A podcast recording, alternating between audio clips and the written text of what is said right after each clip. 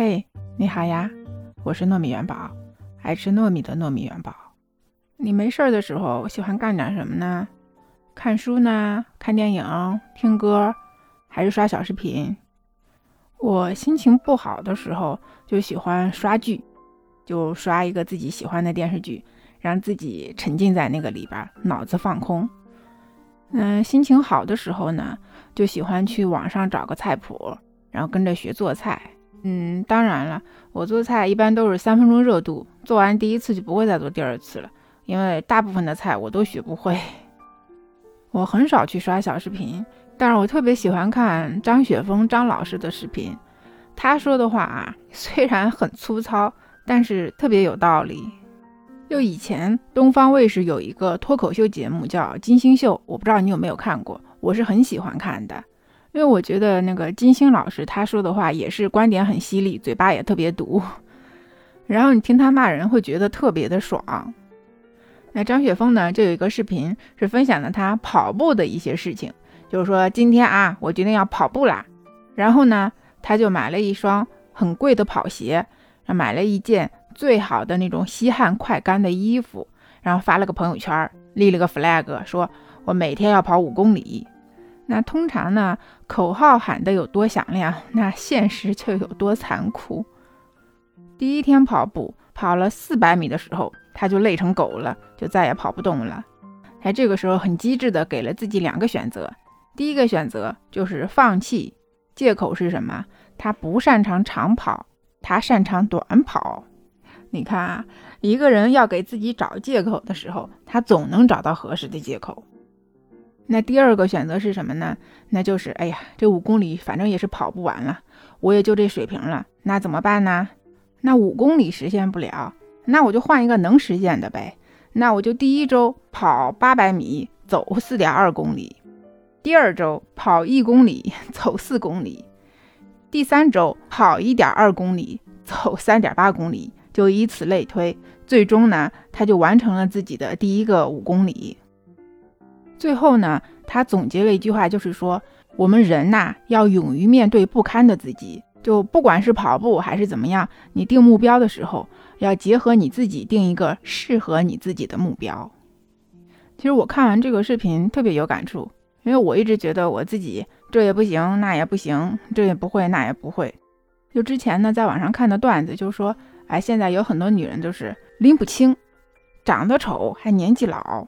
家里穷呢，还瞎讲究；能力不行，还嫌赚钱少。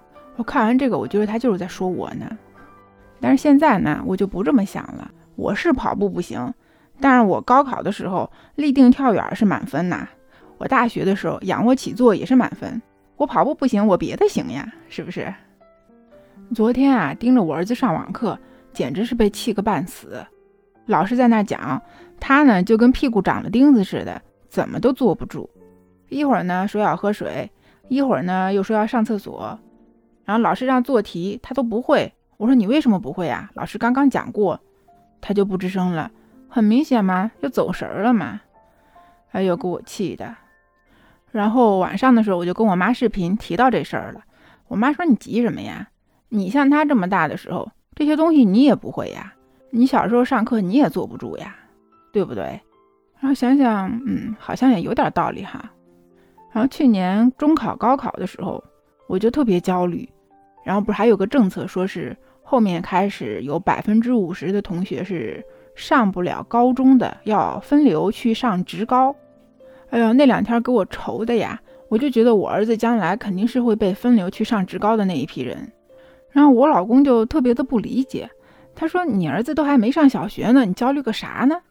那说不定将来等他上中学的时候，那政策又变了呢。”就后来我去网上看啊，就我发现焦虑的不止我一个，说是有两个人，夫妻两个人呢都是复旦大学毕业，但是他们的儿子呀就学习特别的差，甚至是个学渣。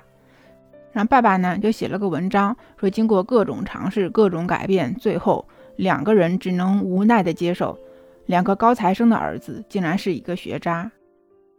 其实现实中呢这种例子也挺多的，富二代。不一定都很聪明，这个复是复旦的复，就是复旦学子的第二代，他不一定都很聪明。那么清北学子的后代呢，他也有可能是个鸡娃。所以就是很无奈啊，有可能你越是望子成龙，最后呢，他就越是一条虫。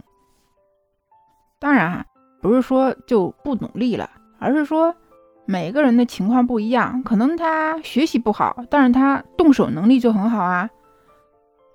那作为一个人，你可以接受自己的平庸，可以自己给自己找一个借口，对吧？给自己定一个合适的目标。那作为家长呢，就更应该这样啊。你要接受孩子的平庸，接受孩子说不行，然后你要在你自己心里呢，给孩子定一个适合他的目标。这样的话，可能孩子会轻松一些，你也会轻松一些。所以我现在啊，就跟我自己说，哪怕我儿子将来上不了高中，参加不了高考，那就分流呗，将来当一个技术工人也不错呀，蓝领嘛，在德国蓝领吃香呢，学个汽修啥的。因为我看他的动手能力还是可以的，反正比我强。就现在的压力嘛，都挺大的，那适当的来点阿 Q 精神呢，也是需要的。好啦，那今天就先聊到这里吧。欢迎订阅我的专辑，给我留言。这里是糯米发儿，拜拜。